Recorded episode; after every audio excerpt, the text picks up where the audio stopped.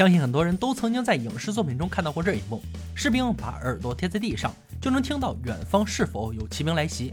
而且根据声音大小、地质类型等客观条件的不同，可能隔着很远就能听出敌军部队的数量。这么神奇的操作，堪比顺风耳啊！如此流传甚广的流言，终结者自然不能错过。战时，中国军队会把一张皮撑在八十公升容量的陶罐上，然后在城市四周重要的地点挖洞，把这些鼓放进坑道。再找听力最好的军人驻扎在坑道，他们可以倾听鼓的震动，这样不仅能知道敌军距离多远，也知道他们从哪个方向入侵，就像古代的原始传感器。今天终结者就要试试这种方法到底管不管用。大家好，我是安哥，目前已知的东西就只有八十公升的陶罐，也不知道是粗陶、赤陶还是瓷器，所以要做些实验，看看哪种能共鸣。格兰与托瑞前往旧金山中国城挖宝。瓷器区绝对有他们需要的一切食物。他们买来了大大小小的陶罐，带回了工作室。凯莉的任务是把罐子变成鼓。不过显然没有经验的人是很难制作这件乐器的。学吧，学无止境。托瑞则是在制作有节奏的机械脚，模拟军队行军。道具制作方面倒是没啥问题。可惜的是，做完后他们才发现搞错了方向。杰米收到了留言的最新资讯，新资料显示，这个留言来源于墨子。他在西元前四百年写下了这个故事。每个坑道相隔五步远，在城市地下十五英尺深处，放置大小约两百公升的罐子。最主要的，这是要侦测围城敌军有没有挖地道，而不是侦测行军的部队。制作小组回到原点，托瑞费劲巴力地制作了道具，没用了。为了回归正轨，凯莉和托瑞来到一家陶艺店，寻找两百公升的陶罐。之后回到工作室剃羊毛做鼓面，为此还特意咨询了专业剃毛师傅。先用剪刀剪掉长毛，然后泡水半个小时把皮拉开，再用泡叶式刮胡刀把细小毛根刮干净。整个过程还算是得心应手。新的大鼓很快诞生了。接着制作小组到旧金山山区一处荒凉的十九世纪金矿区，准备在这里检验留言。有两个条件：第一，找地方让围城军队用挖掘工具制造噪音；第二，在矿坑外三十到六十英尺处挖个十五英尺深的炕道，放进大鼓。当然，这是有专业人士带路的。屏幕前的小伙伴们千万不要随意模仿。通气道通到上方五十五英尺的地面，可以从这里制造噪音。地面距离通气烟道三十英尺左右的地方，可以埋下古代预警系统。这就是大鼓。制作小组从美国地质调查研究所借来地声探测器，用来当实验的对照组。细心的格兰在工作室停车场进行测试，让自制机器人拿十字镐刨地。探测器侦测到微弱的地震波，显示在监视器上。托瑞则以金属与夹板制作支架，防止地洞塌陷，自己会掉进去。一切准备就绪，派出挖土机送货上山。制作小组进行挖掘攻势，杰米亚当前往矿坑制造噪音。他们要找三个地点冒充入侵士兵挖地道，观看地图来决定从何处进攻。另一边的挖掘工作相当之轻松，挖掘机没费力就挖出了十六英尺深的坑洞。这要是人力挖掘，估计得一周。架好托瑞自制的安全架。隔一天再来进行实验，等等看里面会不会冒出谁来。次日，终结者团队返回矿区，坑洞里面有些潮湿，但并没有明显的水，这种情况再好不过了。格兰赶紧架好地声探测器当做对照，看看古代预警系统的表现如何。在放进大鼓之前，先来测试一番。一声令下，杰米开始干活。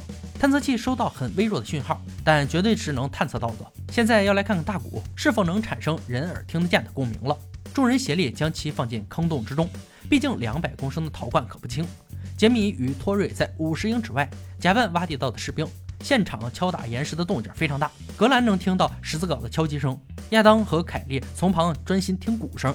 根据留言，这种岗位是由听力绝佳的人驻守的。我们不禁要问：亚当这种耳聋人士在这儿凑什么热闹呢？果然，在凯莉听到动静的时候，旁边的亚当一脸懵逼。地声探测器与大鼓同时收到了声音波动。这确实相当不可思议了。刨坑二人组换个位置继续，这次来到大鼓的正下方。亚当也拿来助听筒来增强他的频发听力，但根据以往经验判断，应该是毫无卵用。格兰通过麦克风聆听到鼓声开始计数，凯莉亚当也闭着眼睛专心工作。这一次两人都没听到动静，地声探测器收到的讯号也不多。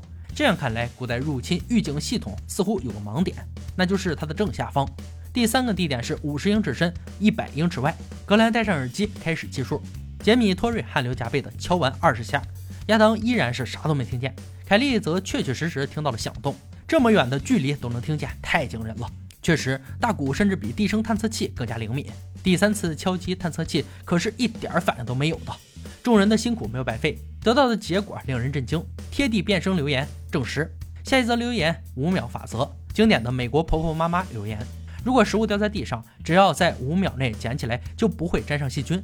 为了实验能容易些，终结者做了接触培养皿，里面可以让细菌、霉菌生长，产生有害毒素。先用这些检查厨房地板的霉菌与细菌分布。哥俩戴上手套与面罩，以求严谨。遵照留言法则，每个培养皿要接触各处地板五秒。培养皿上有大豆培养基，这是有助于细菌成长的主要成分。厨房地板采样完成后，前往工作室、餐厅，然后是楼下工作室地板，最后是浴室。接着他们要以华氏九十八点六度。培养这些培养皿二十四小时，这玩意儿闻起来相当刺鼻。哥俩不知疲倦地计算着每块地板上的细菌数量。你敢相信最干净的地方竟然是马桶垫吗？上面几乎没有细菌。从数据上来看，即使相隔很近的地板细菌数量也有很大差异。这样无法测试五秒法则，应该先从细菌的表面开始，让它平均受感染，在污染平均的检测场做实验才有意义。计划是把地板修剪好，放进铝盆，让地板在牛肉汤中变脏。五天后，地板彻底被污染。杰米制作塑胶模板，确保样本大小一致。食物方面，湿的与干的各准备一份。五香牛肉与饼干样本，接触地板两秒与六秒，即一次少于五秒，一次多于五秒。另有一组对照样本完全没有触碰地板。等待样本培养时，亚当想起了有个小留言，说狗嘴比人嘴干净，他要舔一个无菌的培养皿，然后叫狗狗来舔另一个。这样就能搞清楚谁的嘴更干净。为科学化身舔狗，亚当也是拼了。检查结果相当明显，亚当舔过的培养皿细菌众多，狗狗则要少得多。不过狗嘴里的细菌种类不同，总数比较少，但威力比较强，所以比较之下，狗嘴还是比人嘴脏的。毕竟狗对屎有着非一般的执念。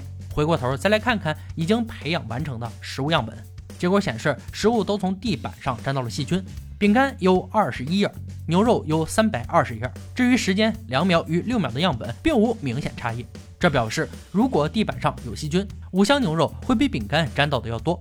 但不管是两秒还是六秒，只要掉在地上，就肯定会沾上。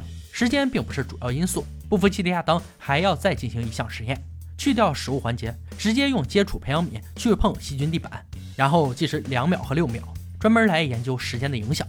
二十四小时以后，细菌培养完成，两者的细菌都很多，数量过大无法计算，肉眼看上去没什么差别。这可是这个留言的最终实验了。落地食物沾到多少细菌，与接触地面的时间无关。五秒留言破解。本期留言终结者用亲身实验证明了，古代士兵耳朵贴在鼓面上探听敌人挖地道的做法是可以实现的。食物落地五秒内捡起来不会脏是假的。狗嘴细菌的确比亚当嘴里的少，不过威力肯定要大得多。今天的留言挑战到这里就落下帷幕了。小伙伴们，如果有听过有趣且可信的留言，欢迎在评论区留言讨论。欢迎大家关注安哥，我们下期再见。